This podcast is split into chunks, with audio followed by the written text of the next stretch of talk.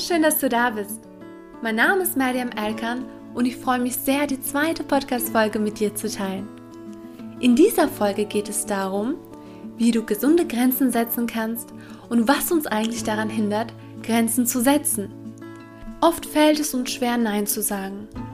Und wie oft gibt es Situationen, in denen wir Ja sagen, aber eigentlich Nein meinen und danach uns sehr schlecht fühlen und anfangen, uns Selbstvorwürfe zu machen.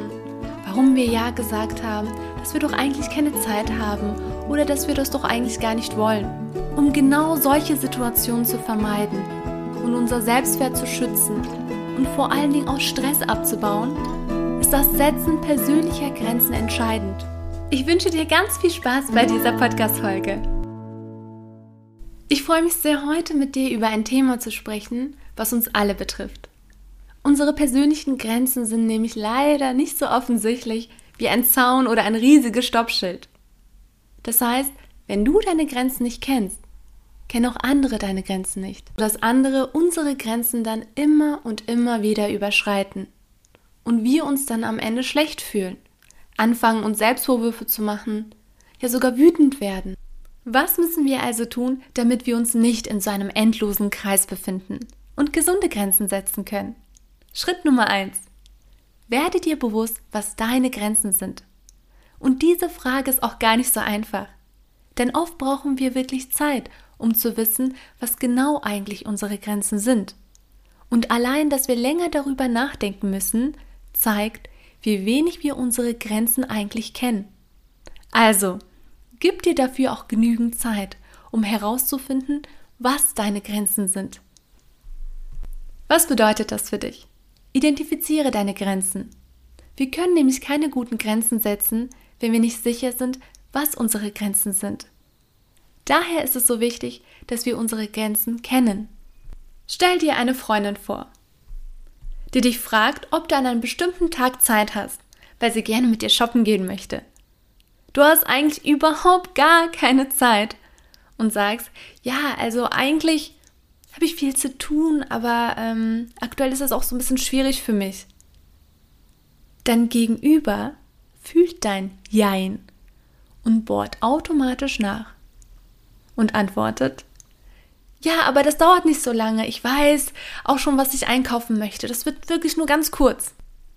Und du gibst nach und ihr verbringt einen Shoppingtag. Was passiert danach? Du schaffst deine eigenen Aufgaben nicht und kommst nach Hause, bist gestresst, sauer. Alles hat sich jetzt viel mehr aufgestaut. Du fängst an, dir Selbstvorwürfe zu machen. Warum sage ich ja, wenn ich doch keine Zeit habe? Das große Problem mit Grenzen setzen ist ja auch vor allem, weil wir es uns nahestehenden Menschen, also mit Menschen, mit denen wir auch am meisten zu tun haben, oft diese Grenzen setzen müssen. Das sind Freunde, Partner, Familie, Arbeit. Denn wenn ein Fremder zu dir zum Beispiel heute kommen würde auf der Straße und dich ansprechen würde, ob du ihm bitte 20 Euro geben könntest, wie reagierst du?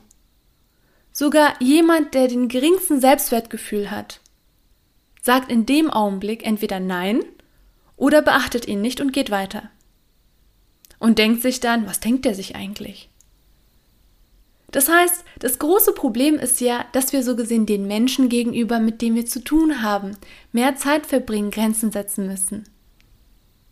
Also da gibt es ein ganz großes Dilemma. Wir sagen da nämlich Nein für die Aufrechterhaltung der Harmonie der Beziehung, weil wir der Beziehung nicht schaden wollen und auch Angst davor haben. Aber die Wirklichkeit ist, dass wir ganz im Gegenteil der Beziehung nämlich schaden. Denn du sagst nämlich Ja, obwohl du Nein meinst.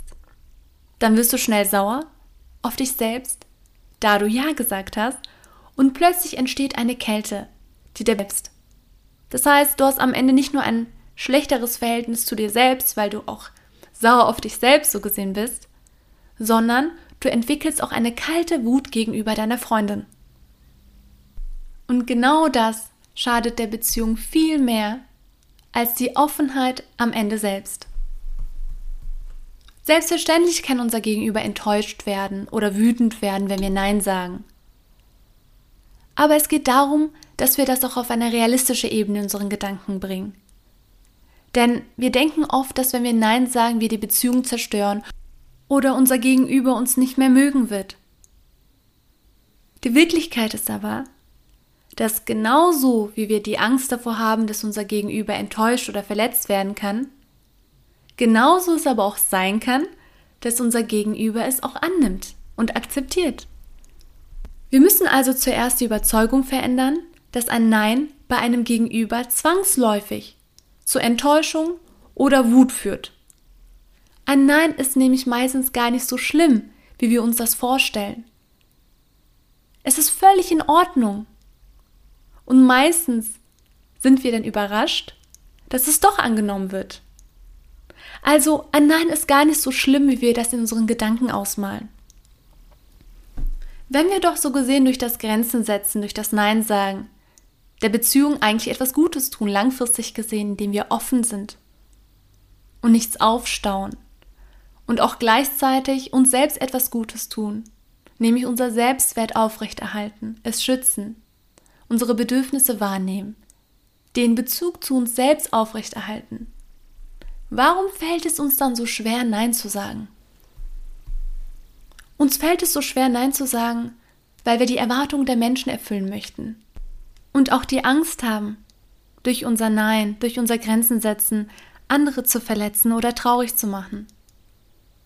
Und natürlich, weil wir nicht wissen, wo unsere Grenzen sind und wir nicht an sie glauben und uns diese Grenzen auch nicht erlauben.